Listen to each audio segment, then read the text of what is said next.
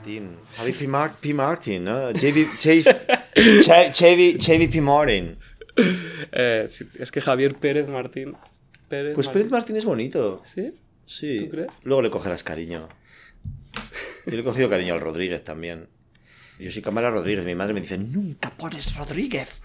Digo, mamá, no sé, es que Javier Cámara suena, suena guay. Mi madre está contentísima con que, con Que el Martín. Con que tenga la P y no, y no la M. Claro, claro que sí. Por un tiempo pensé PM, como si fuera un escritor R, ¿sabes? En plan. Claro. J, GRR Martín, esta Claro. gente. Bueno, Javier Cámara Rodríguez, efectivamente lo tengo apuntado aquí, Ajá. entre todas las cosas que tengo apuntadas. Bienvenido a Sesión Golfa. Ay, gracias, Javi, tío, qué alegría. Los Por Javis, fin. somos los Javis. Somos ahí. los Javis. ¿Que nunca- ¿Han venido los Javis ya? ¿Qué va? Bueno, pues que Esto es una lucha. Además es que Javi Calvo hablamos mil veces y le digo, tienes que venir. Y me dice, sí, sí, cariño, cuando quieras. Cuando quieras, cariño, no tanto. Cuando veas cariño, cariño no, ¿eh? Cariño no. Hasta que no vengas no hay cariño. Has empezado a grabar, ¿no? Vale. Eh, Albelda de Iregua. Ajá. Este, este, ¿Este sitio cómo es? Pues este sitio es un sitio, mira, es un sitio que estoy ahora mismo tan orgulloso, fíjate, no, o sea, me fui hace muchos años, ¿eh? Cuando tenía 18. Pero ¿sabes por qué estoy muy orgulloso, Javi? Porque eh, a día de hoy estamos dos personas de mi pueblo, que es un pueblo que tiene 3.000 habitantes, y estamos los dos, yo estoy en el Teatro eh, Valle Inclán, y Saúl Olarte, que es un chico de 19 años, está en el María Guerrero. Entonces, que es de mi pueblo. Subiste Entonces, una foto a Instagram de eso. Subí una foto, sí. Y entonces Saúl, que es un talentazo que baila, que canta, que es un fiera, que es de mi pueblo. Y hay como tres o cuatro estudiantes más, chicos y chicas aquí en, en Madrid. Y de repente digo, tío, ¿tú te imaginas? O sea, dos de Albelda, que estamos en los dos teatros más importantes de Madrid, que pero qué fuerte, ¿no? Entonces eso me, de repente dije, ¿ves? Pues eh, hay cosas que, que toman su tiempo, pero van, van cogiendo su, su lugar. O sea, que tuviste que hacer un trabajo de reconciliación con... con... Bueno, claro. Pero quién no, no. Es como con tus padres. O sea, el trabajo de reconciliación es con, con- Quiero decir, es contigo mismo. O sea, en un momento dado tú te tienes que soltar de los sitios. Te tienes que ir a ver si, si en Mallorca se vive mejor. Seguro, porque tiene mar, ¿no? Y luego pues le coges cariño a tu lugar y dices, pues hombre, pues yo me fui enfadado y me fui con ganas de, de comerme el mundo y con ganas de, de decir, va, veis, vosotros no sois nada y yo soy muy, muy importante. Y luego pues al final dices, pues no, o sea que... Pero, ¿a, a- a quién, ¿a quién le decías eso de no sois nada? ¿A, los compañeros de clase? No, ¿Cómo no, no, no le decía a nadie, no sois nada a nadie. No, era No, más. es que me pregunto, o sea, me he leído todas las entrevistas del mundo Ajá. contigo. Y sí que hablas de, de, cierta, de cierta época en la que lo pasaste mal. De hecho, por eso entraste en el teatro. Porque Mm. te- tenía, estabas, fa- estabas fallando en, el- en las notas. Mm, eh, y te refugiaste en el teatro un poco por eso. Sí, bueno, Eh, y también y que mi padre me había preparado un futuro que yo digo, ay, Dios mío, ¿sabes? O sea, mi, Agricultor como él. mi padre era, era, era saxofonista, era músico. Mi padre estudió con Pedro Iturralde en la Mili. O sea, fíjate, el mejor saxofonista de la historia, que es Pedro Iturralde, el mejor saxofonista de jazz, que hay, ahora hay geniales, pero fue como el primer jazzman de, de, de, de la historia, ¿no? Y para nosotros fue muy importante. Mi padre estuvo en la mili con él, entonces, claro, vino muy conmovido de cómo ese tipo tocaba el saxofón, ¿no? Pero claro, mi padre vino, pues esas milis que se hacían de dos o tres años. Entonces, cuando vino, pues dejó embarazada a mi madre. Ya se casaron y se, casaron y se, y se embarazaron súper pronto. Entonces, claro, mi padre me imagino que tendría su frustración como músico, como, como persona que tal. Y claro, se dedicó a lo que se dedicó. Su padre murió muy joven y él era el mayor de ocho hermanos. Entonces tuvo que hacer la- las fincas con los, sus hermanos. Y mi padre tenía 14 años cuando empezó a... O sea, luego se fue a la mili. O sea, una cosa como demasiada responsabilidad para un chico demasiado joven, ¿no? Entonces, yo ahora a mi padre pues le coloco en el, en el lugar que le corresponde, que es, ostras, qué infancia más difícil, ¿no? Y... mm, Pero claro, cuando tú tienes 17 o 16 y te ponen a coger pepinos por las mañanas, o espárragos tal, o a vendimiar, o a la cereza, o no sé qué, o de repente cae una tormenta y, y él se iba por ahí a tocar el saxofón y nos dejaba en el campo, pues era, era un futuro que no me parecía fascinante. Ya. Y entonces mm, lo del teatro fue una salida como podía haber sido cualquier otra cosa, ¿eh? Eh, de verdad, o sea, no tenía ninguna... Lo que pasa es que sí me lo pasaba bien. O sea, me lo pasaba bien porque había un grupo de teatro que se llama Tejado de Cera, que sigue estando en Albelda. Y, y bueno, pues empecé a, pues a todo eso. Sumado a mi condición sexual, que de repente, pues claro, yo me veía más como un bicho raro en el pueblo, digo, Dios mío, o sea, como diga lo que siento, me van a tirar una piedra en la cabeza. Entonces Ya. digo, pues necesito irme de aquí, a ver cómo, a ver cómo se respira en otros sitios, ¿no? Eh, Entonces, pues, o sea, que eran muchas cosas de adolescente, lógico y bueno, es un adolescente que tú conoces muy bien o que mucha gente conoce muy bien, pero vamos, que no es solamente el, la condición sexual o de repente lo que tus padres hayan pensado para ti, es un poco pues que te ahogas en el sitio donde eres y quieres eh, descubrir otros. No a todo el mundo le pasa, pero sí es verdad que a quien le pasa, le pasa fuerte. Tienes una frase en una entrevista que dice, en el cole vi que o me llevaba las hostias o los chistes. Eh, y me, pregunto si, Vamos, y cuando ni se hablaba del bullying, porque esto. Mm, me, pregunto si, si, de ahí te viene ser un bromista. Que por otra parte, he leído en todas partes y te escuchan en todas partes, es decir, que eres una, un torbellino en, los rodajes. Eres. Eh, ah, bueno, bueno. Sí, pero no soy gracioso, ¿eh? O sea. Yo no soy gracioso si no me dan una frase buena o si no me dan un guion bueno. O sea, yo soy, yo soy actor bueno de cosas buenas. O sea, si a mí me das una cosa mala, yo soy actor malo, ¿sabes? Yo te lo escuchaste decir y decir que no, que no eres bueno improvisando y que no quieres ser. Sí, es que, es que mucha gente. No te creo, ¿eh? Bueno, es que mucha gente. Mira, mucha gente de Javi decía que en Siete Vidas que, que maravilla era cuando improvisábamos. Y yo decía, no improvisamos nada. O sea, está todo escrito. O sea, había muchos guionistas comandados por Nacho García Belilla que lo hacía muy bien porque en eso sí que era un genio llamando a gente que escribía muy bien, de ahí salieron Tom Fernández, mucha gente interesante. Coño, em, cuando había buenas frases y buenos diálogos, y sobre todo si estabas rodeado de Carmen Machi, Anabel Alonso, Amparo Baró, Gonzalo de Castro, Blanca Portillo, María Pujalte, o sea, quiero decir, ahí estaba la creme de la creme. Entonces, cuando estabas rodeado de esa gente y, estaba, y te servían los chistes, Blanca Portillo, Amparo Barro, o sea, el siguiente, la siguiente frase la clavabas. Entonces la gente tenía la sensación de que estábamos improvisando, de que jugábamos y que, son, que éramos muy naturales. Hombre, ensayábamos mucho. Yo creo que es la única vez en televisión que he ensayado. Porque ensayábamos durante una semana para preparar el... Claro, era prácticamente en directo, ¿no? Falso directo, pero directo. Entonces, eso me dio mucha escuela, porque fueron 90 capítulos los que hice allí. O sea, imagínate, pues a Paco León y a Carmen Machi, a todos estos en, en, en Aida o en... O sea, es una escuela. Entonces, estar rodeado de gente tan potente, pues te da una cierta tal. Pero, por ejemplo, a mí me han ofrecido presentarlo a Goya y yo digo que no, que no, estás loco. O sea, a mí pasa cualquier cosa fuera de guion y tengo que decir cualquier cosa y digo, aquí van a descubrir, aquí van a descubrir que me tengo que ir a casa porque no soy nadie, vamos.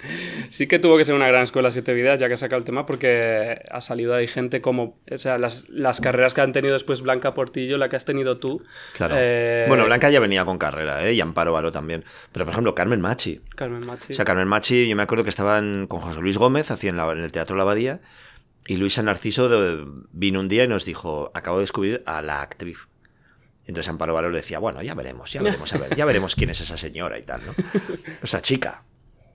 Y llegó Carmen Machi, dijo tres frases, tres frases, y, y Amparo cayó enamorada locamente. Dijo, ¿pero esto qué es? O sea, esto...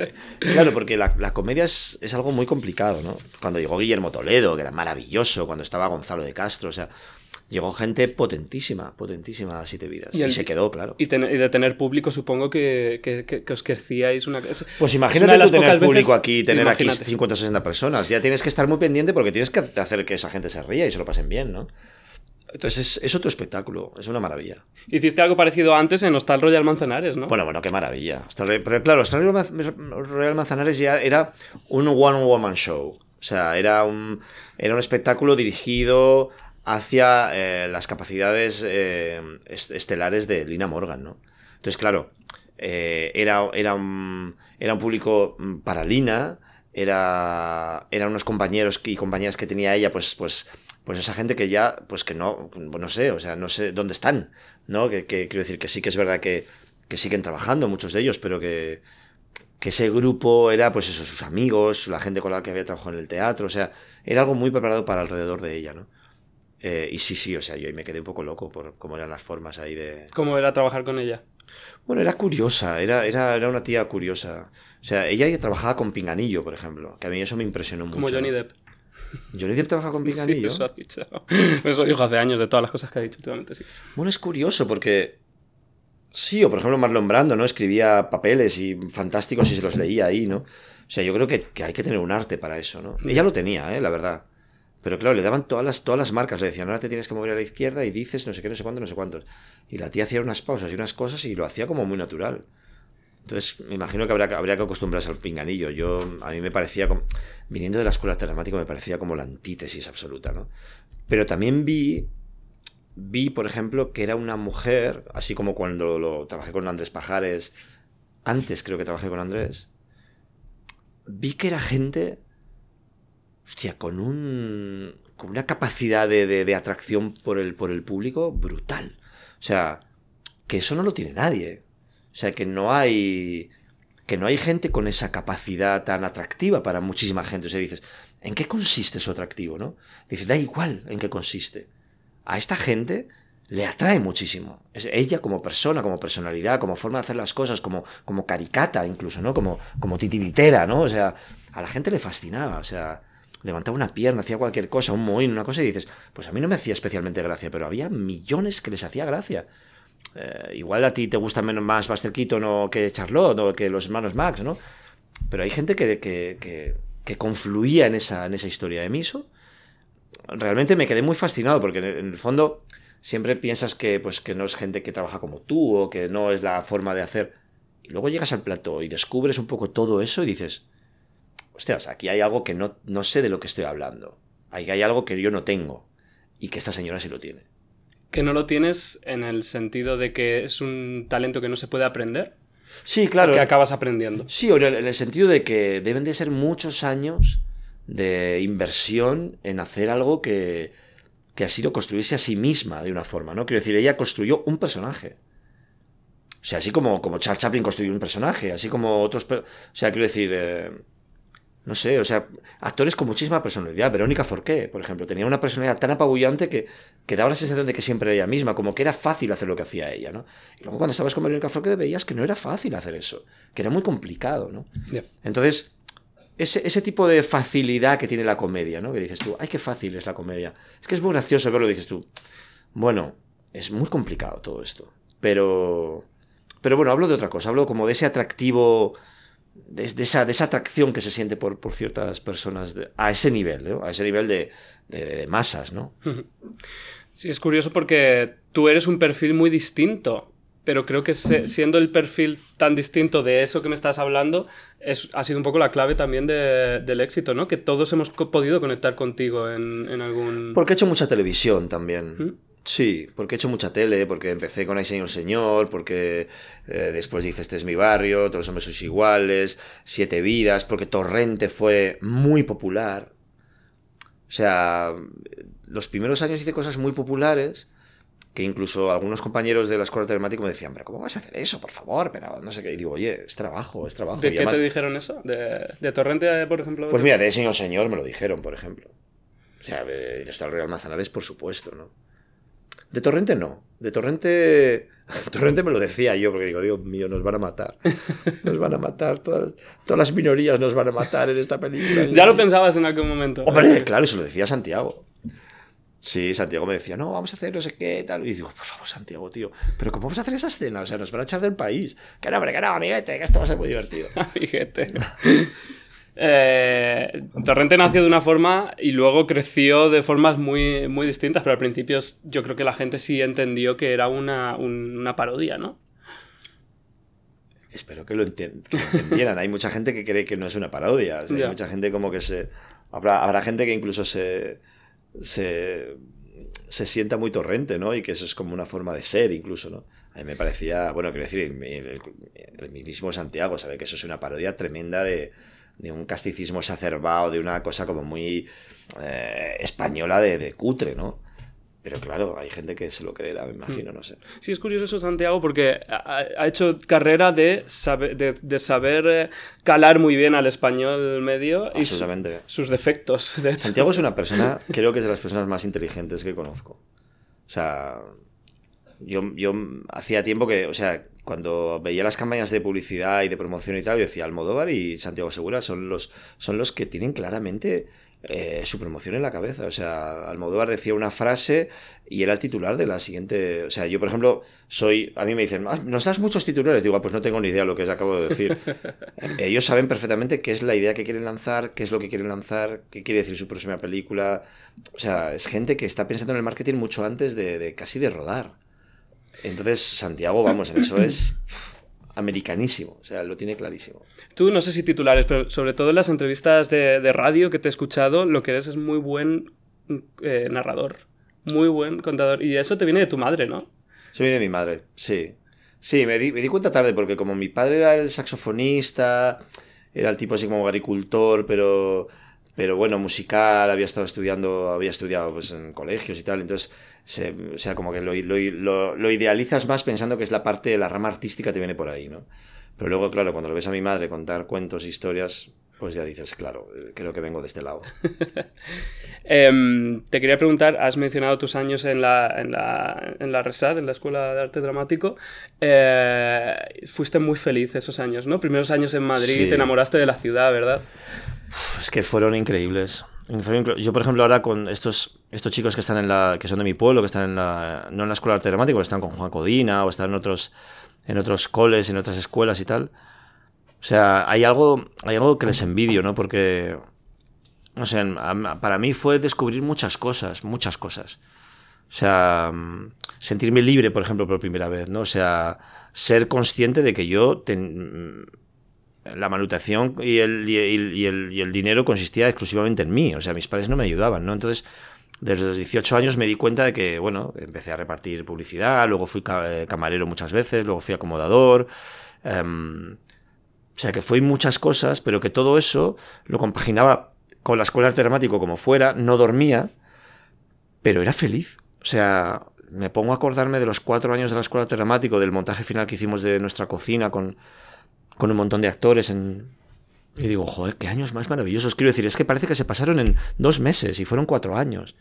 O sea, fueron muy ricos, muy enriquecedores. Después estábamos, la escuela de dramático era el teatro real.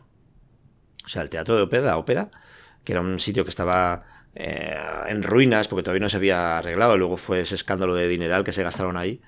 Estudiábamos ahí. Entonces, las dos primeras plantas era la escuela donde Nacho Duato tenía la Compañía Nacional de Teatro de, de Danza, ¿no?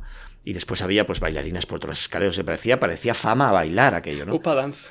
sí, no sé, parecía pues esas escuelas como súper creativas que llegabas y entonces veías de todo, ¿no? entonces veías actores ensayando en cualquier esquina, abrías una puerta, había gente pues que estaba besando porque estaban ensayando, yo qué sé, mil cosas, ¿no? Entonces era, era, para mí me pareció pues como estar en una serie de televisión. A ti te dijo, mm, lo has contado muchas veces, una profesora que no ibas a hacer cine y televisión por, tus, por, tus ojos y mm. porque ibas a perder el pelo. Eh, pero, sin embargo, en nuestra cocina eh, te vio Fernando Colomo y te ofreció hacer unas sesiones en una de sus películas. En una película se llamaba Rosa Rosae, sí. Y Santiago Seguro también me vio allí. Sí, sí, en ese estreno fue muy bonito. O sea, Tina Sainz, que era eh, asesora del Ministerio, del Ministerio de Cultura, algo así, eh, gestionaba algunos teatros y entonces gestionaba el Infalta Isabel y se les quedó vacío. Entonces, como había visto nuestro espectáculo tal, dijo, oye, ¿por qué no ponéis aquí un mes eh, tal? Y, estrenó, estrenamos y, vino gente, pues eso, famosa y nos vieron. Y ahí empezó todo, realmente. Y Fernando fue precioso. Fíjate, tengo una anécdota siempre de, de esa película que me gustó mucho porque, claro, yo llegué a Rosa Rosae a hacer dos sesiones. Él me decía, no, es que es un señor que está como de obras pero entonces, como te he visto a ti, en vez del Señor voy a hacer que sea el Hijo del Señor. Digo, ah, vale. Entonces tú entras por ahí, vas a dar unos presupuestos y unas cosas y tal. La verdad que no tengo ni idea, ni me acuerdo lo que hice, porque, estaba tan nervioso que... Y me acuerdo que estaban María Barranco y Ana Belén. Y pues, a mí me parecían, primero dos diosas y que yo decía, pero ¿qué hago aquí? Dios mío, qué nervios, ¿no? Yo no sabía ni qué hacer, claro, era un, era un memo, un memo, ¿no? No tenía ni idea de lo que era una cámara de cine. Nunca habíamos trabajado con una cámara de cine, ni una cámara, no habíamos visto nada en la escuela de dramático. Entonces me acuerdo que las estaban peinando en la cama. O sea, que estaban, estaban en la cama, con, entonces les ponían como unos pijamas como recién planchados y que les estaban peinando para salir de la cama. No estaban las dos en la cama y salían. Y entonces yo me quedé así como mirando y dice, o sea, ¿cómo es el cine? Claro, la gente les peina. Están, hay gente que te peina antes de salir de la cama. ¿no? Dije, ah, esto es el cine, ¿no? Entonces eso me pareció como rocambolesco, ¿no? Dije, pues de la cama sales despeinado, ¿no? Sales con el pijama hecho un gurruño. No, no, no aquí sales de la cama estupendo, ¿no? Entonces ellas salían estupendas de la cama y eso me pareció fascinante. Dije, ostras, bienvenido al cine. Esto es el cine, ¿no? Claro, el cine es esto, ¿no? Tengo un amigo actor que dice que, ha hecho poco cine, pero hizo una película eh, y dice que te toca la cabeza totalmente cómo tratan a los actores, porque os tratan como si fuerais de algodón, ¿no? Claro. Tenéis que estar muy bien cuidados para cuando llegáis a hacer la escena. A lo mejor lleváis todo el día esperando para hacer la escena, pero es que todo el día os han estado tratando como. Claro. ¿No? Es, a eh, veces se nos, se nos puede ir un poquito la cabeza. Sí, ¿no? ¿No te ha pasado a ti nunca? Bueno, primero. Bueno, a veces A ver, no, no, no en el rodaje. En el rodaje estás como demasiado nervioso porque tienes que estar concentrado en, en todo lo que tienes que decir y tal, ¿no? Pero sí es verdad que... sí es verdad que te cuidan demasiado en los rodajes. O sea, te preguntan, ¿quieres un poco de agua? ¿Estás bien? Eh, ¿Quieres una silla? Y entonces dices, bueno, eh, si quiero una silla, ya iré yo por una silla, ¿no? Pero normalmente al actor, es verdad lo que decía Fernando Fernández Gómez, te pagan por esperar. Entonces, claro, te pagan por esperar cuatro horas, pero luego vas a rodar cinco minutos y esos cinco minutos tienen que ser increíbles, ¿no? Entonces hay un libro de Michael Caine muy bonito que es como actuar sobre actuación y sobre cómo comportarse en un rodaje. Y él habla muy claramente de lo que hay que hacer, ¿no? Durante todas esas horas, que es estudiar, ponerte, prepararte, estar preparado, estar atento, estar... Y, son consejos muy bonitos para, para los actores nuevos que, que no te los dan en las escuelas de arte dramático, ¿no? Pero sí, es verdad que no... No, no se me... No, a mí se me fue más la cabeza...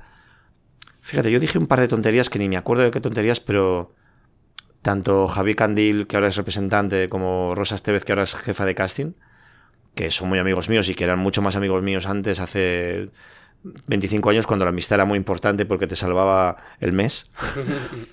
Eh, me llamaron la atención un día. Me dijeron, oye, tío, has dicho una tontería ahí, pero, o sea, que se te está yendo la pelota. ¿Qué estás diciendo? Están gilipollas.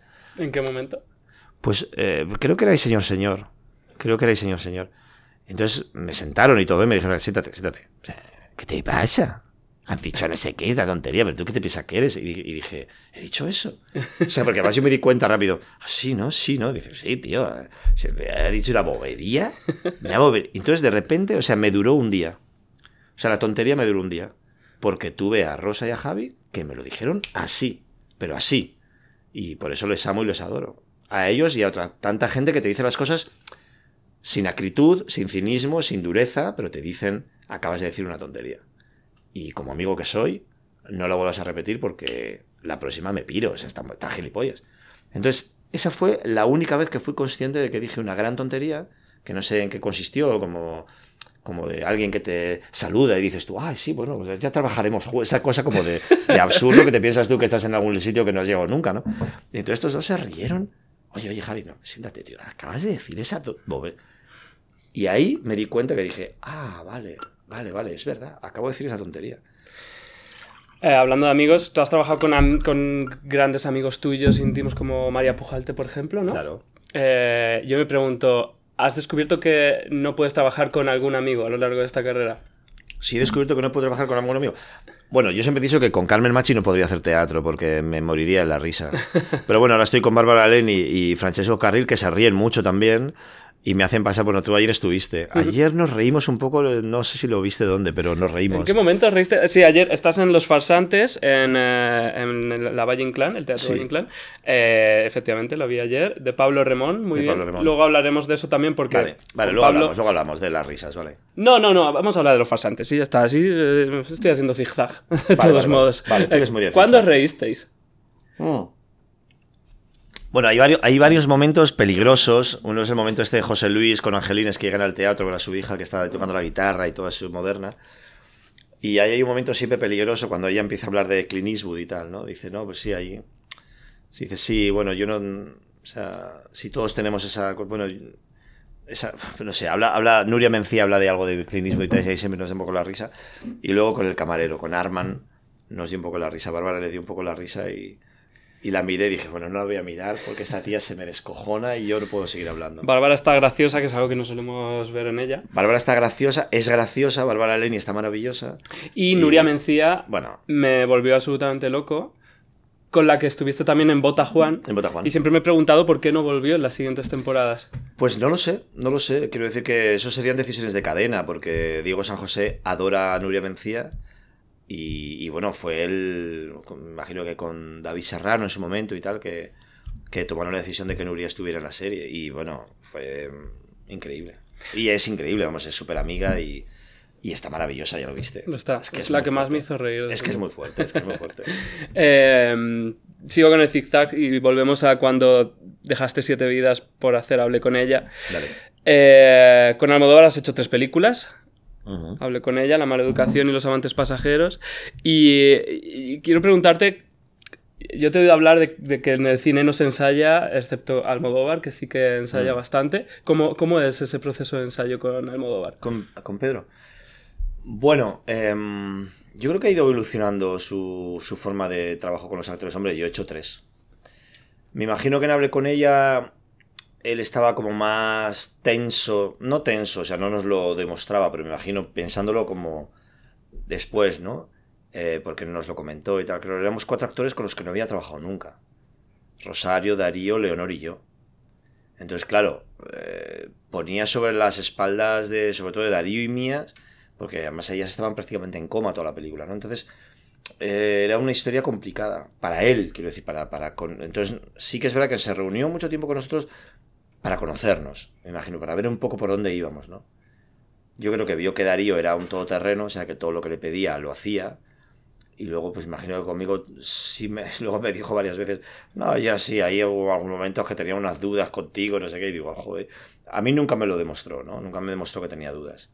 Fue siempre súper afectuoso, o sea, esa película fue muy afectuoso, muy lindo, con mucha, por ejemplo, yo siempre me acuerdo que la primera vez que me dio el guion, me fui a casa y me, me harté de llorar de la historia tan bonita que era y le llamé con mucho cariño y le dije, Pedro, yo no tengo ni idea, o sea, me encanta que me hayas ofrecido esto, pero yo no tengo ni idea de cómo hacer esto. Y él me dijo, no te preocupes, yo sí sé cómo hacerlo. Y entonces dije, ah, bueno, pues si tú sabes cómo hacerlo y quieres que esté yo, yo feliz. Pero vamos, no tengo ni idea, o sea, esto es una película, no, nunca he hecho nada así parecido, ¿no? O sea, tiene comedia, tiene drama, tiene algo terrible, tiene algo, una cosa como... Es un personaje que acaba de una forma tremenda, ¿no? Entonces tiene una cosa como muy romántica, pero a la vez como muy creepy también, ¿no? Dices, ¿qué, esto, qué, qué, película es esta, no? De hecho, cuando vi, hablé con ella la primera vez, me quedé sorprendidísimo porque no sabía que estábamos haciendo esa película. O sea, entonces había una especie de inocencia todavía en mí y eso que ella había hecho unas cuantas cosas. Pero claro, el mundo de Almodóvar no... O sea, la cámara, por ejemplo, yo no la veía, no sabía dónde estaba la cámara. Nunca, nunca, nunca estuve pendiente de nada de eso. O sea, él estaba, él estaba con nosotros a otra, otra cosa. Entonces eso sí que fue una sensación que tuve en esa película que dije, wow, o sea, ¿qué, he hecho, no? O sea, se formó parte de una película muy bonita, ¿no? Luego me ha, me ha, vuelto a pasar con más películas, ¿no? Pero esa fue la primera vez, o sea, que decir, con Santiago, con Torrente, era muy consciente, ¿no? Estábamos todo el rato, veíamos las tomas, veíamos no sé qué, pero con Pedro no íbamos al combo a ver las, tomas, las tomas, ¿no?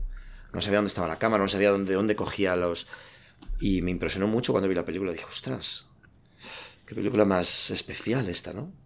¿Y cómo ha evolucionado esta, esa forma de trabajar con Bueno, yo creo que, yo creo que ha evolucionado a, a, dejar más ensayadas las escenas.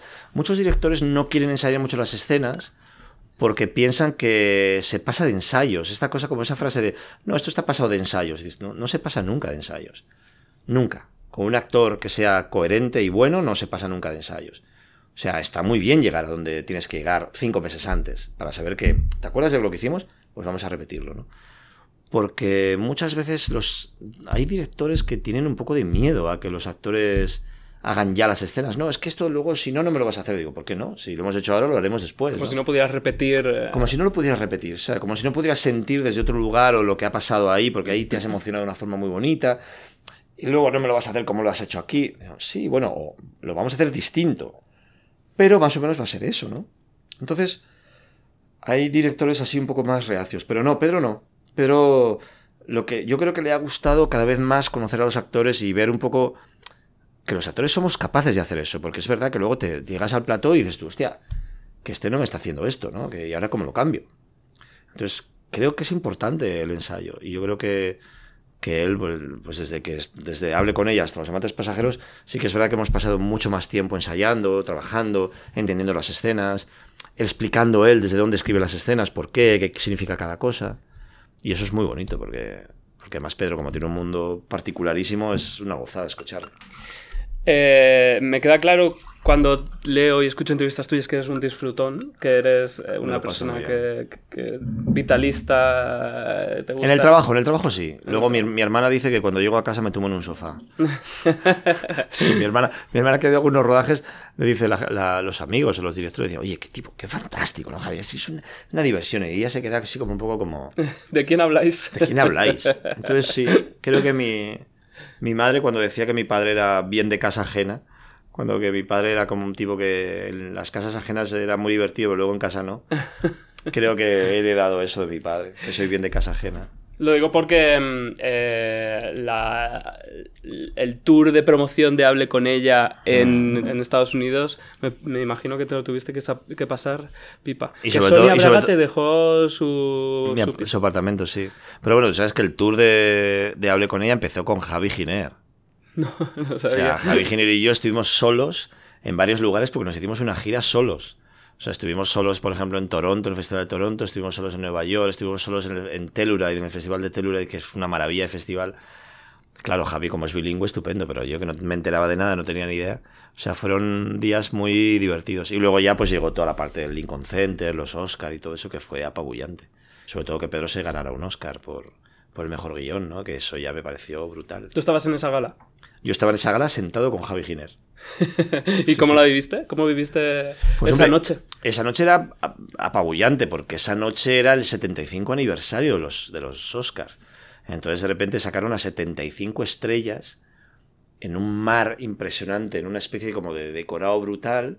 Y entonces estaba de repente Lillian Gish o Lana Turner. Quiero decir, o sea, fue una noche muy apabullante. Fue la noche, por ejemplo, donde este hombre le dijo Shame on you, Mr. Bose, a este hombre, el de, el de Fahrenheit. ¿no? Eh, este, Moore, ¿cómo se llama? Eh, George Moore. no, George no. Roger Moore. No, Roger Moore es el, el, el 007. Estoy entre, Sí, entre sí. todos los Moores. Pues este hombre maravilloso, documentalista genial, esto, cuando le, le Lo a- cuando le a George Bush y fue una gala como muy reivindicativa, a él le abuchearon muchísimo, o sea, se notaba que... Yo, por ejemplo, eso noté, de repente dije, mira, esto es democracia como adelantada, ¿no? O sea, aquí hay gente que le aplaude y hay gente que le abuchea. Y la gente que abucheaba, pues abucheaba, y la gente que aplaudía, aplaudía. Pero, decir, pero había como, una, como mucho disenso, ¿no? Sí. Y, y bueno, había, no sé, me, me, me sorprendió, por ejemplo, que, pues yo que sé, me acuerdo que Mickey Rooney, por ejemplo, que tenía ya como, yo que sé, 80, ¿no? Pues eh, no estaba entre esos 75 estrellas, pero de repente le nombraron y entonces de repente tal, y entonces miramos todos y en la última fila, sentado, haciendo así, estaba Mickey, Mickey Rooney, ¿no? Y digo yo, ¿qué, hago- qué hago yo en la fila 10? ¿Sabes? Si este señor es un, eh, nos ha cambiado la vida a todos, ¿no? Entonces, es, fue una cosa como muy especial. Y luego los, los Oscars son muy parecidos a los Goya, eh, salvo que cuando de repente dicen, por favor, todos sentados, aplaudan, eh, se sientan y aplauden. y entonces cada 10 segundos antes de que este volvamos de publicidad está la gente aplaudiendo, ¿no? Está como todos ya como muy... Eso, eso me sorprendió mucho, dije, "Co- qué disciplina. O sea, qué concepto de show, ¿sabes? Sí, porque aquí en Los Goya tengo amigos que trabajan dentro de la gala y se vuelven locos. Sí, porque, bueno, el otro día estuve en los platino y claro, salían estos presentadores y digo, no, hola, tal, no sé qué, bueno, oye, sentaros, bueno, que están ahí hablando, entonces ya lo incorporaban al show. Porque, vamos, la gente estaba de pie y, y- y celebrando. Salto a la mala educación, que me gusta mucho cuando hablas de, de cómo construiste a Paquita. Porque que era Paquito y tú le dijiste, quiero que sea Paquita. Sí, yo le dije... Y te paseaste yo- por, por Hortaleza con Candela Peña, ¿no? O sea, Ah, pues no sé, pues esto es una seguramente. película. Sí, sí, sí. Bueno, Candela me ayudó mucho a Ángel Ruiz también me ayudó mucho. La gira que estábamos haciendo de las mejores familias con Natalie Poza, con Gonzalo de Castro. Estuve meses preparando ese personaje. Entonces ese personaje iba creciendo en, los, en las giras de teatro, en, las furgonetas. eh, Cada uno teníamos un personaje y íbamos creciendo el personaje. Entonces nos íbamos, íbamos probando. Cuando llegó, cuando llegó Paquito, Paquita a... Pero yo creo, que, yo creo que era alguien en transición. Yo le dije a Pedro, ya que estamos en los 80, ¿por qué no hacemos un personaje en transición? ¿no? Entonces dijo, ah, pues me parece, me parece buena idea. Dije, ya que el personaje de Gael eh, pues se- hormona y tal, pues, yo creo que Paquito le roba las hormonas también, se droga y se hormona igual, ¿no? Porque quiere ser como su amiga, ¿no? Entonces me dice, ah, pues me parece interesante, venga, vamos a trabajar por ahí, ¿no? Y entonces pues fuimos construyendo el personaje y me lo pasé de pipa. Eso fue un regalo, eso sí que fue un regalo, eso fue una guinda, ese, ese personaje. Porque curiosamente eh, tú estás bastante en contra del método, ¿no? No, no, en contra no, no, no, a mí no me ha funcionado eso. Pero O sea, con Paquita tú estabas en método un poco. Bueno, no lo sé, lo que tenía era 24 horas al- del día un personaje en la cabeza. Eso no me lo quito de la cabeza, nunca me, o sea, me pasa siempre con los personajes. O sea, no sé si es un método, lo que sí es obsesivo. Eh, es muy obsesivo porque estás 24 horas pensando, pues, pues eh, cuando he hecho rapa, estás 24 horas pensando en quién coño es ese personaje y, y que, toa- que- que todavía no conoces ese personaje que tienes que conocer porque mañana tienes que hacer una escena. O cuando estás ahora con los farsantes, pues, pues estás todo el rato con el texto en la cabeza, eh, cuidando cosas que ayer salieron más o menos bien, eh, para que se vuelvan a repetir o para que, o sea, estás todo el rato... O sea, yo, soy, yo reconozco que soy muy obsesivo. Entonces, eh, le doy muchas vueltas a la cabeza. Y sí, hombre, cuando trabajas con Pedro, cuando trabajas con algunos directores que sabes que son más obsesivos que tú, pues les tienes que ofrecer un personaje hecho ya. O sea, o, que la idea que, que, vean que les guste. Y si no les gusta, pues estar ah, dispuesto a adaptarte en cinco minutos. Entonces tienes que tener como muchas, muchos brazos abiertos para que si no le gusta, pues le ofrezcas otra cosa. O que te diga, mira, quiero que esto sea verde en vez de azul. Ah, bueno, verde, ah, vale. ¿No? Y después Pedro que te da unas notas maravillosas, ¿no?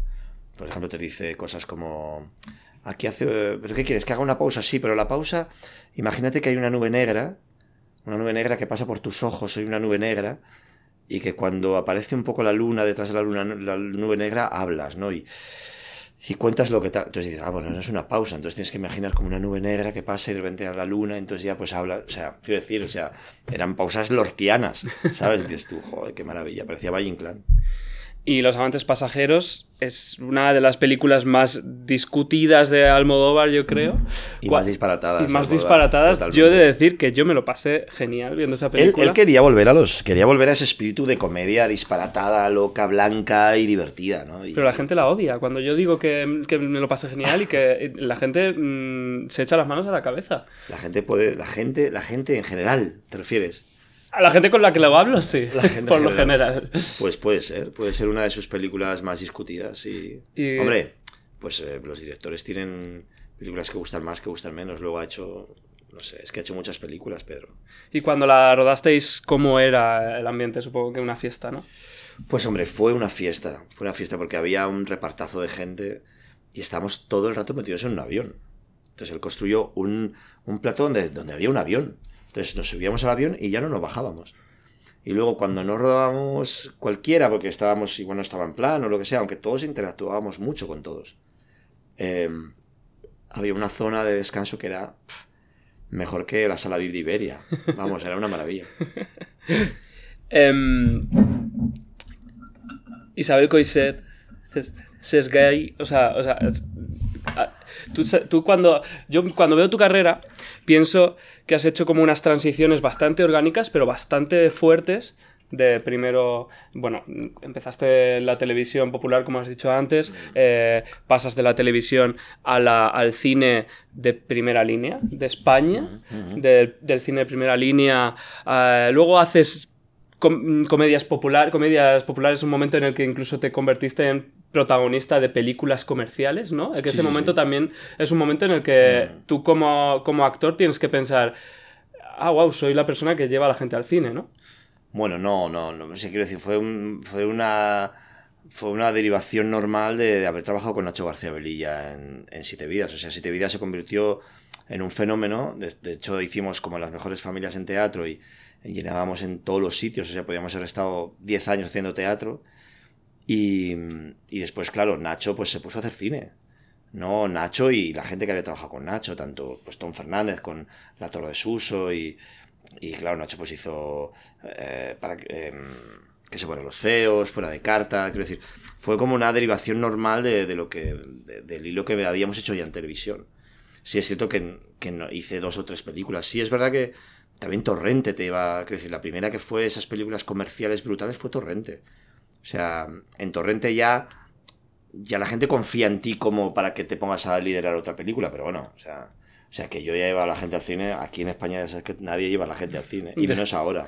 Ya, ahora mismo. Menos mal que Carla Simón, por ejemplo, ha hecho una buena taquilla, que es una de las películas más exitosas este año. Era una prueba de fuego, la taquilla del Carras, desde luego. Bueno, pero es que la taquilla del Carras, no podemos estar pendiente de la taquilla del no. podemos estar pendiente de la taquilla de la, noche, de la nueva de Nacho García Brilla, que todavía no la ha estrenado, porque se la están guardando ahí a ver si hay un buen momento, y la de Santiago Segura. O sea, quiero decir, las películas comerciales son las películas comerciales, Alcarrás no lo es. Es una película... Bueno, pero dentro de su liga tiene que... Lo, más maravilloso es que dentro de su liga funciona muy bien. Sí. Entonces eso es maravilloso. Y que espero que siga funcionando, claro. Lo decía porque también pasaste por... O sea, eh, si, si tú te preguntabas, o sea, si tú te imaginabas, obviamente no, que ibas a salir de siete vidas y ibas a trabajar con algunos de los autores más importantes de la, de la generación del cine, como Isabel Coixet, como Sky. Como David Trueba, como sí, sí, sí. O sea, a mí, por ejemplo, cuando llegué a esa generación dije, ya estoy. ¿Sabes? Porque, claro, hombre, es verdad que Santiago también es mi generación, pero Santiago es autor. O sea, aunque, aunque la gente piensa que es un mainstream, y que lo es, Santiago es autor. O sea, el primer torrente es, una autoría total. Y Santiago estaba haciendo género y subgénero, pero siempre desde una autoría muy concreta, ¿no? Como dibujante, como creativo, como, yo qué sé, como Alex de la Iglesia, ¿no? O sea, este especie de hermanamiento que tienen, que de repente son autores dentro del género. Como Guillermo del Toro, quiero decir, son autores. Es así, es clarísimo. Luego, claro, trabajas con Almodóvar, que es el autor por antonomasia, ¿no? Pero claro, siempre estaba como pensando, digo, me apetece como contarme generacionalmente, ¿no? Cuando yo vi en la ciudad de Sesgay, yo dije, yo quiero trabajar con este tío, porque esa película que ha contado forma parte de mi idiosincrasia, soy yo, o sea, soy yo y mis amigos, ¿no? Entonces, claro, cuando veía pues el cine de Félix Sabroso, de Dunia, o de David de Trueba, o de Torregrosa, o de Sesgay y tal, o de, Isabel, yo decía, joder, cuando voy a llegar, no? Y de repente llegué y llegué de golpe. O sea, me he hecho, yo qué sé, tres películas con Isabel, seis con Sesgay, eh, con los Trueba he estado trabajando últimamente, he estado con mi amigo, con Félix Sabroso, eh, y con más gente, ¿no? Entonces de repente digo, ah, vale, vale. Entonces, o sea, de repente me propongo algo y digo, coño, entro ahí. Pero bueno, tampoco me lo propuse mucho, pero sí es verdad que pensaba, ¿y la gente que tiene en mi momento 40 o 45 o 50 o 39, esa gente que está haciendo cine, porque yo no trabajo con ellos? Y al final llegué. ¿Hay alguna, de alguna película que recuerdes que hayas conectado más personalmente con la historia del personaje que tenías, con, la visión del director? O... Pues, o sea, a mí lo que me gusta mucho de trabajar con las películas es... O sea, al principio igual no me di cuenta mucho de eso, ¿no? Pero... Quiero decir, porque es un aprendizaje también. Tienes que aprender muchas cosas, o sea parece que sales de la escuela, de la escuela dramático y tienes que saber cómo hacer el personaje y no dependes de nadie. Haces tu personaje y te vas a tu casa. Pero luego me di cuenta pronto y, lo pude poner en práctica y es que las películas son de los directores. Y que si hay directores que no te hablan durante el rodaje es porque lo estás haciendo bien. O sea, los directores tienen que hacer tantas cosas, tienen que tomar tantas decisiones, no solamente poner la cámara y dirigir a los actores, no, no. Decidir de qué color es el vaso este de la entrevista. O sea, si el micrófono está así o está girado. O sea, si tú estás bien puesto, esa camisa te va bien. O, o sea, quiero decir, o si la O esta de la smiley face, la ponemos en la smiley face o no. O sea, quiero decir, ostras. O sea, tantas decisiones que cuando no hablan contigo es porque está bien. Cuando hablan contigo es cuando hay un problema. Pero si no, no. Entonces, eh, hay tanta tantas decisiones que tiene que tomar un director y sobre todo alguien como Isabel, como Sesc o como David o como gente que es autora también y que es y que tiene un mundo particular muy personal, escribir algo muy particular y convencer a 200 personas para que siga teniendo esa especie de autoría hasta el final es un trabajo exhaustivo y, y muy agotador. Entonces, lo que tienes que ponerte rápidamente es al servicio de ellos. O sea, no tienes que ponerte a hacer florituras, ni a probar cosas, y ahora esta toma voy a hacer esto y esta toma voy a hacer lo otro. No, no. Haz lo que estás haciendo, céntrate, lo que has hablado, hazlo y ya está. O sea, conviértete en un buen. Eh, en un buen eslabón de una cadena. O sea, no rompas la cadena. El ADN tiene que. El ADN en la película tiene que llegar desde el guion hasta la pantalla. Entonces tú forma parte de eso. Si tienes más parte, más importancia tendrá, ¿no? Pero haz lo que quiere esa persona que hagas, ¿no? Entonces, cuando te pones como muy autor, tú también dices, ¿qué estás haciendo? Sea, hay mucha gente que es, no, porque yo aquí quiero tal, o de repente te dirigen, no, ¿por qué no te pones aquí? Digo, oye, pues es la directora la que tiene que decir eso, ¿no? Si ella no ha dicho nada es porque está todo bien. Si ella dice cualquier cosa, pues lo hacemos. ¿Sabes? Pero como estar al servicio de ellos. Y yo creo que te quita responsabilidad por un lado, porque dices, bueno, la responsabilidad es de ella o de él. Y luego justamente te, te pone en un lugar humilde, ¿no? Que es decir, estás al servicio aquí de una persona que te ha contratado. Entonces, eso es importante saberlo. eso como muchísimas otras cosas, ¿no? Que no das en las escuelas de arte dramático. En la escuela de arte dramático te dedicas a saber cómo es el, entramado celular en tu cabeza o en tu cuerpo de cómo crear o cómo manejar tu cuerpo para, crear personajes, para sentirlo, para yo qué sé, ¿no? Y, y todo lo demás es lo que viene después en la vida, que son muchas cosas y si estás un poco atento, vas aprendiendo muchas cosas y las vas como metiendo en una mochila eh, y, pues eso te vas, eh, te vas haciendo más experto en algo que no tienes ninguna experiencia. pero que ya sabes un poco cómo van las cosas, ¿no? Hay gente que se pone muy nerviosa, que luego funciona muy bien en el plató, hay gente que parece que no hace nada y luego de repente es estupenda, hay gente que ves que está nerviosa y que no lo va a hacer nunca. Ya vas viendo un poco a tu alrededor cómo funcionan las cosas, ¿no? Entonces, eso también es, eso es, es impagable. Por ejemplo, ¿aprendiste a respirar en The Young Pope? Hombre, por lo menos fui consciente, ¿no? Que me, que me, que me... Sí, por ejemplo, ahora hago ejercicios de respiración incluso dentro de las, dentro de las propias escenas. Digo, respira, respira. Sé consciente de que este personaje respira así y que le está pasando esto y que la respiración es fundamental, es lo primero, es lo, es, es lo más importante. Y a veces era bastante inconsciente, ¿no? Porque el ritmo de la comedia lleva un ritmo demasiado ágil, demasiado, a veces estás demasiado pendiente del resultado que tiene que tener frente al público, frente al gag, frente a las cosas, frente a tal, y te olvidas de lo esencial. Y lo esencial a veces es respirar y decir tu texto y mirar al otro, a ver qué es lo que le está pasando al otro, ¿no? Eso que te estás rascando tú ahora, eh, tu, la forma de que coges el lápiz. Qué observador eres. No, quiero decir, es que, es que, es que somos así, es que tenemos que ser así.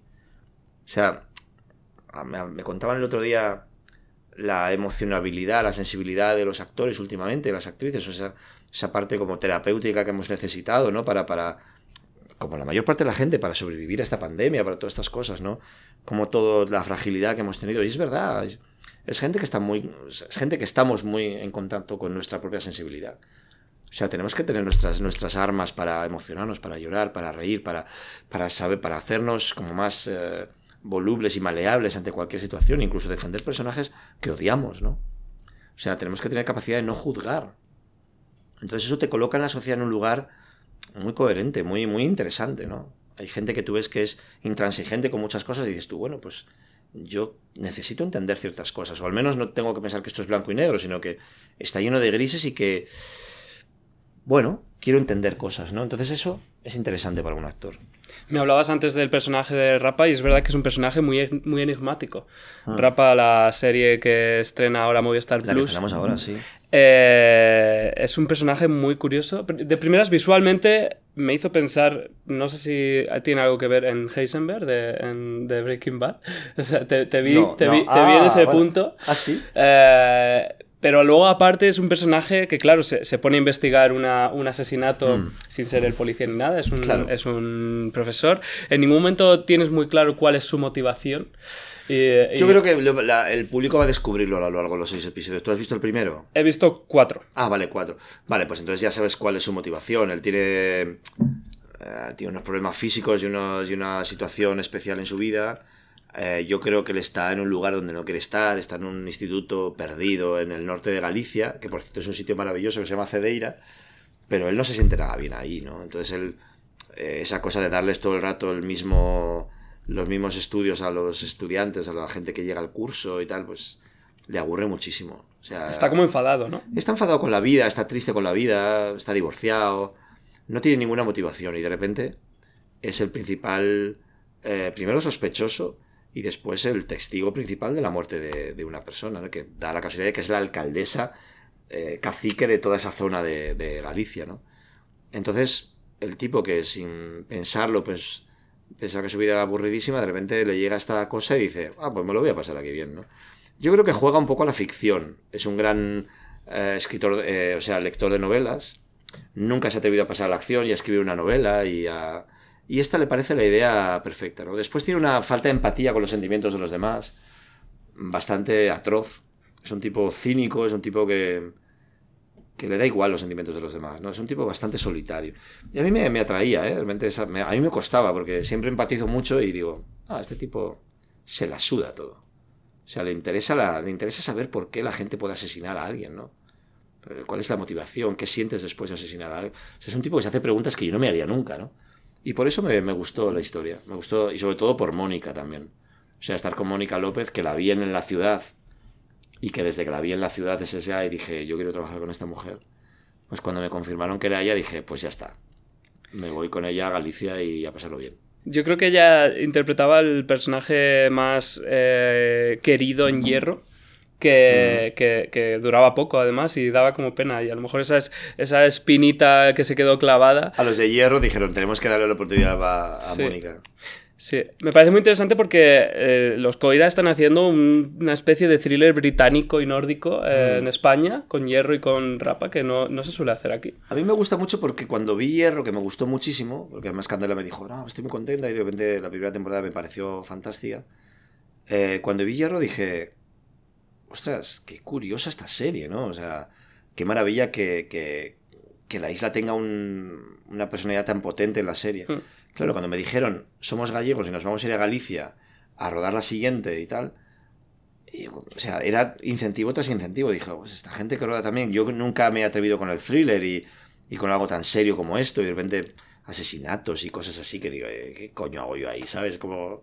Pero de repente me, me atrajo mucho el hecho de que el espectador tuviera más información que lo que tenían los investigadores, ¿no? Que de repente el espectador iba un poco por delante de la trama, sabiendo cosas y, y eso me, me gustaba también, ¿no? Digo, qué curioso el guion este, ¿no? Después me, me acaba de ver Mero Vistown, que me fascinó. Y también me gustaba mucho ver este entramado, no ya tanto familiar en Rapa, pero sí social, ¿no? Esta cosa de el cacique de pueblo, eh, los poderes fácticos, el mundo de la política, el mundo de la, del mundo social, eh, que, que se rodea, que rodea alrededor de una mujer tan importante, ¿no? Eh, pues esto, ta- esta cosa que tiene la Guardia Civil del pueblo, que de repente conoce a toda la gente y a la vez pues te tienes que llevar a una niña, te tienes que llevar a... porque es eh, sospechosa y delante de sus padres, y yo, "Eh, eh, Pepa, no me hagas, no me jodas, hombre. O sea, esta cosa como que, que la autoridad también tiene mucho que ver con la sociedad, ¿no? Y, y eso me gustó. Y dije, ah, pues, pues mira, venga, voy a, voy a hacérmela, ¿no? Te, te he oído decir que no, que no te ves haciendo terror. eh, tampoco te veías haciendo thriller en entrevistas que he leído hace Sí, sí. tiempo. Es que el género nunca Yo me ha- espero que hagas terror. ¿Por Sí. qué no? Sí, no, porque no, claro, no, no, porque no, porque no. Sí, ya, o sea, no es que me queden pocas cosas, me quedan muchas. Pero, pero sí, sí, o sea, totalmente. Em, Vota Juan, Vamos Juan y Venga Juan. Es una de las mejores series españolas de los últimos años. Qué bien, gracias, Javi. Vamos, tú estás de acuerdo y lo sabes. Yo estoy, yo, me- yo estoy de acuerdo, quiero decir, no lo puedo decir yo, pero yo. No, te voy a decir una cosa. Hay cosas muy buenas que se hacen. A veces, a veces hay algunas que pasan más desapercibidas, porque Venga Juan este año ha sido como el año de Venga Juan, nos han dado premios por todos los lados, que ya Diego San José, ya en mí, ya nos daba un poco de vergüenza decir, oye, nos van a echar del país, nos van a odiar un poco, no nos van a volver a dar premios durante mucho tiempo. Yo a los de Rapa les he dicho, olvidaos, o sea, a mí no me van a dar ningún premio ya porque me lo han dado todos este año. Pero, pero sí, o sea, yo cuando empezamos con David Serrano, Víctor García León, Diego San José la primera temporada, Juan Cabestani, cuando evolucionó luego a, a la segunda y a esta tercera, me parece que, que ha sido la evolución de madurez, de equipo, de, no sé, muchas cosas. Después esa cosa como patética, pero cómica, pero sórdida, pero amable, pero empática, pero tristísima, a mí me ha fascinado. O sea, a mí, además, conocer a un personaje tan cutre y defenderlo a muerte durante tres temporadas, tantos episodios. No sé, nos ha dado tiempo a muchas cosas, ¿sabes? Y sobre todo nos ha dado tiempo como a pegarnos homenajes a nosotros. Decir, oye, ¿y si hacemos un capítulo donde le pase esto, ¿no? ¿Y si, y si te diriges un capítulo, ¿no? Y si te... O sea, hemos hecho, hemos hecho cosas y nos han dejado hacerlas todas. Entonces yo creo que habría que confiar más en los creadores de series, que ahora en las plataformas y en las grandes empresas se han dado cuenta de que son los que tienen que llevar la, la mochila de la carga de, la serie encima, ¿no? O sea, no puedes hacer una serie o empezar una serie y, y olvidarte de ella y mandárselo que lo hagan otras personas. No, hay que, tienes que estar ahí detrás y darle el marchamo y darle la evolución habitual y, y- y hacer crecer las series hasta...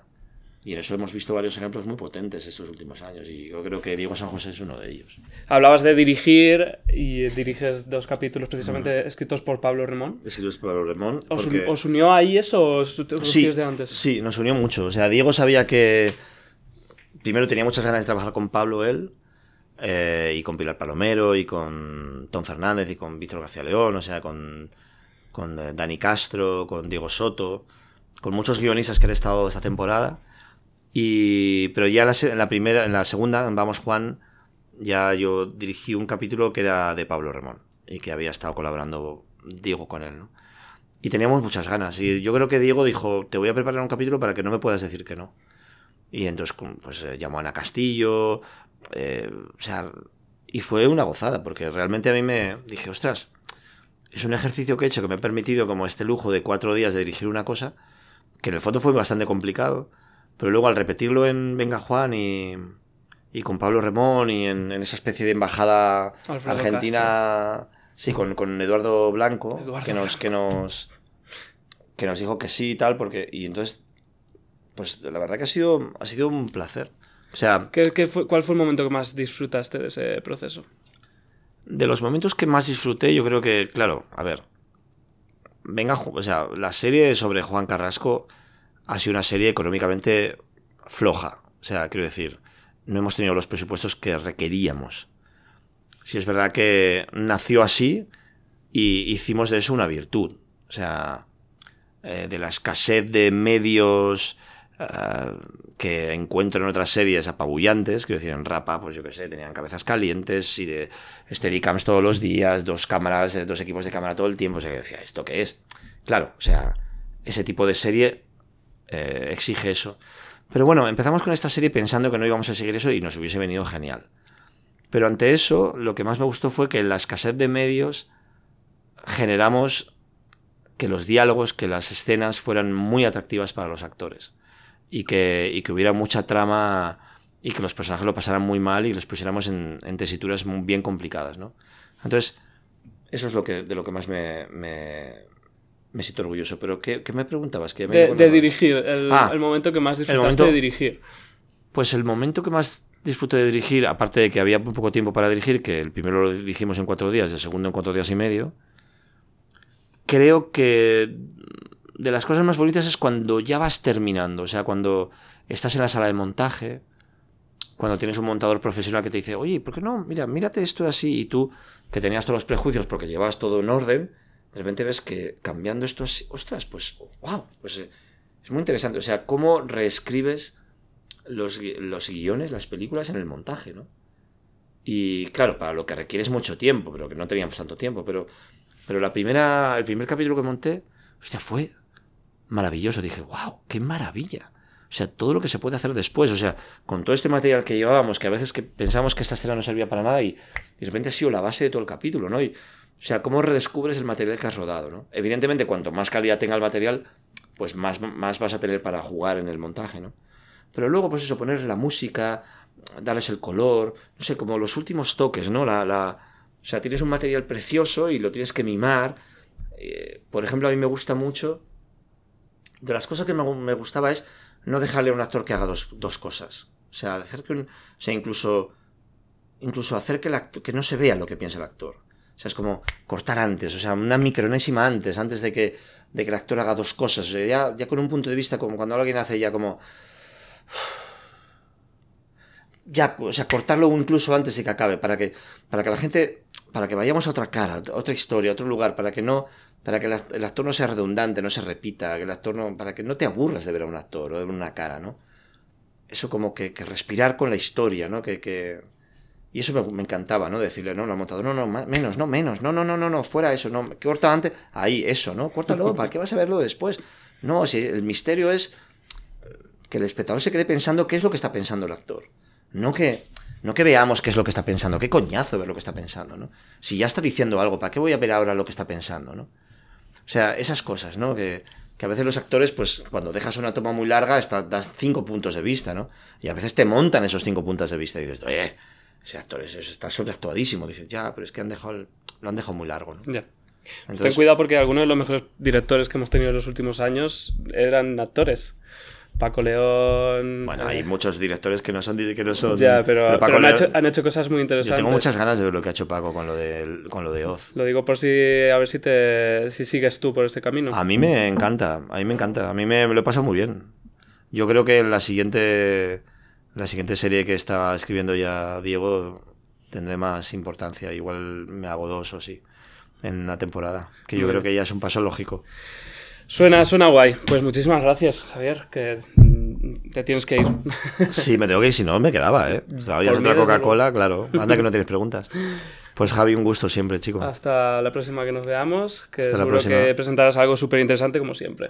Sí, no sé qué días estrenar Rapa. ¿Qué días estrenar Rapa? El 19 de junio. 19 de junio. De mayo, de De mayo, de mayo. 19 de mayo. 19 de mayo se estrena ya. Uy, se estrena ya. En nada, en dos semanitas. Seguro que a la gente le gusta, como hierro. Sí, sí, sí, sí. Sí, bueno, yo creo que tiene una factura apabullante.